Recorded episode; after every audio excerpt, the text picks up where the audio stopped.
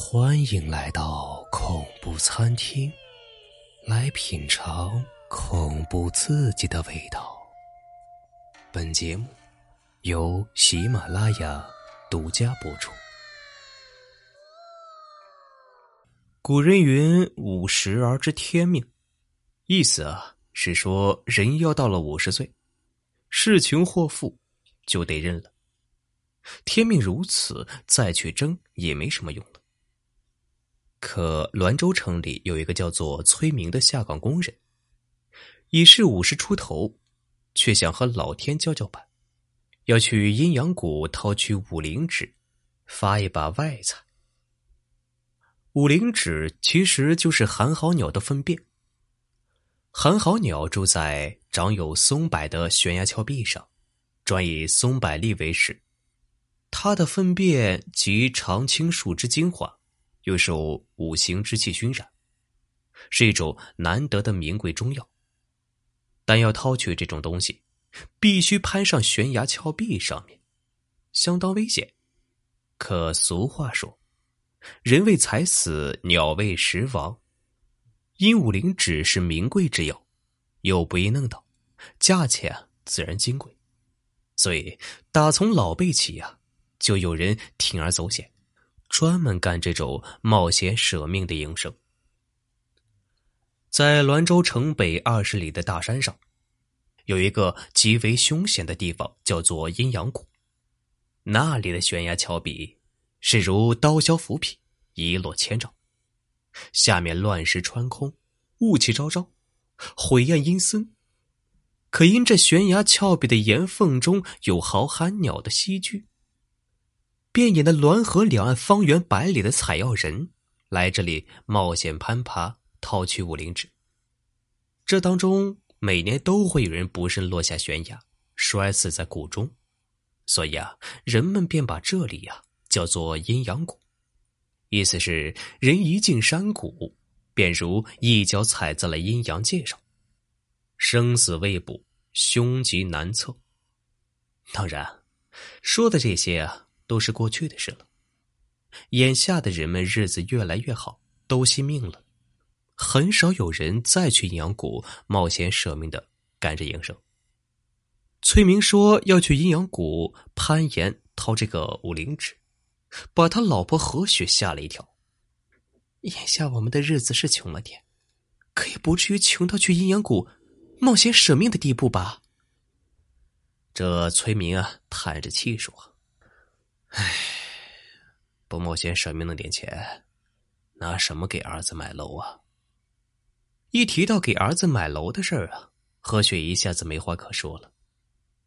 跟他同龄的同事们，早都一个个抱上了孙子当奶奶了，可他呢，因为没钱买楼，儿子快三十了，连个媳妇儿都没定呢。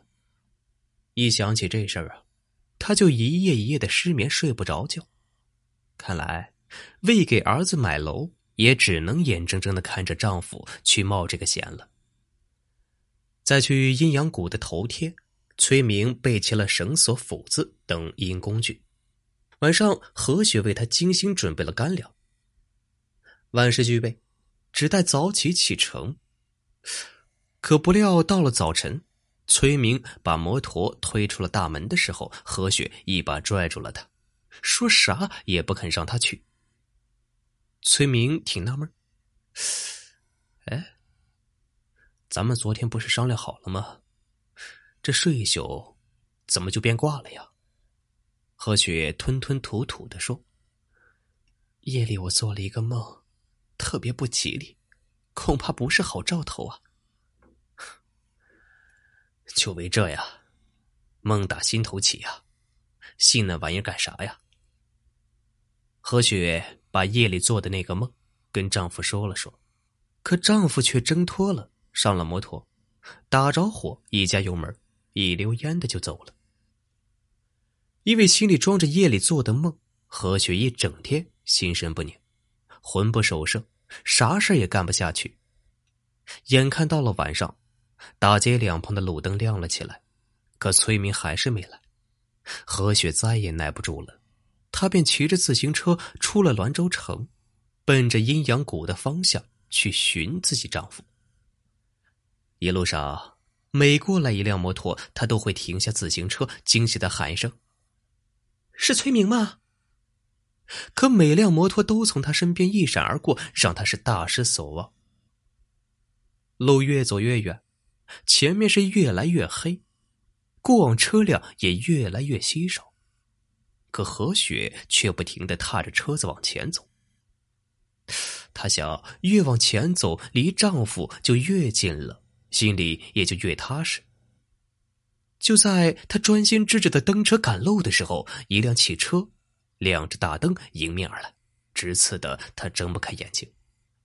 没容她靠边，汽车便擦身而过，把他连人带车一下子刮倒在路边的沟子里。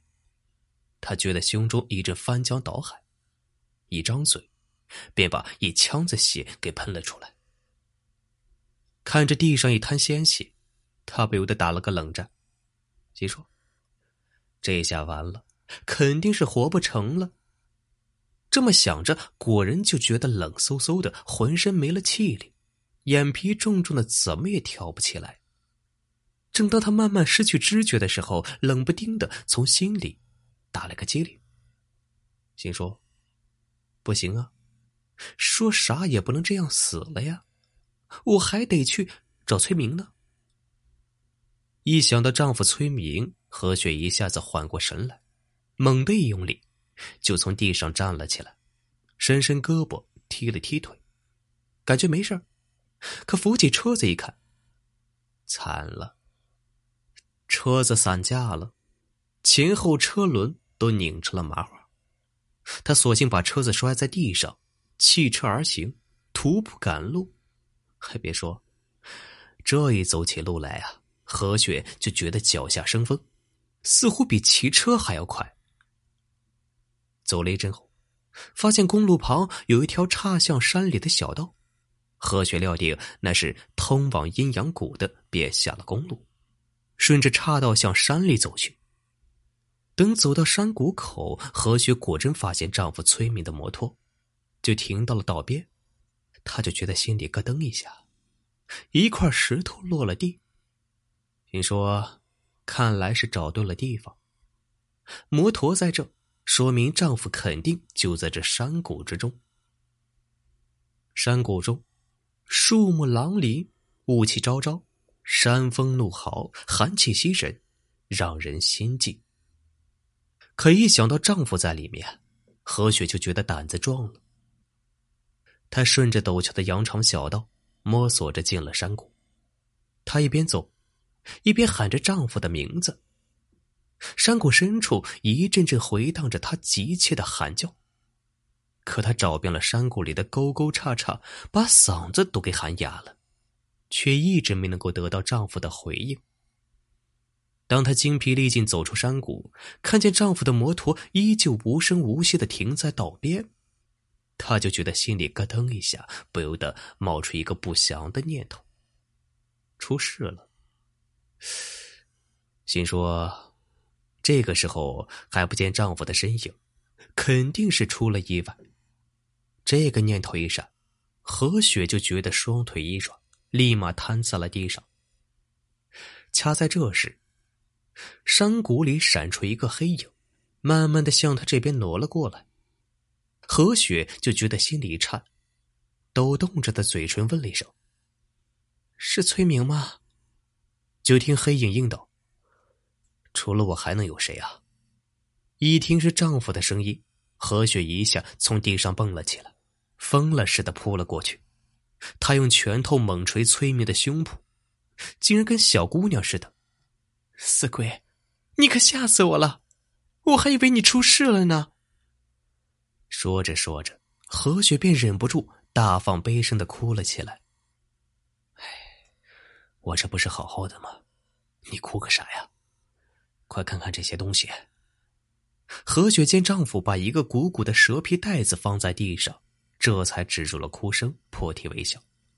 这袋子都是那个啥五灵纸。那当然，要不我能到这个时候啊，贪着大黑的呢。好了，咱们呀，赶紧回家吧。往回走的路上，崔明问何雪：“夜里究竟做的是啥梦，让他那样紧张？”何雪便靠在他的后背上，随着摩托一颠一拨，断断续续的讲述了那一个梦。那是一个吓人的噩梦。她梦见丈夫崔明在阴阳谷掏五灵纸攒够钱，终于给儿子买上了楼。有了楼，儿子就定了媳妇儿，紧接着就是操持婚礼。可儿子结婚那天，新娘的花轿到了楼下，咋也找不到上楼的楼梯。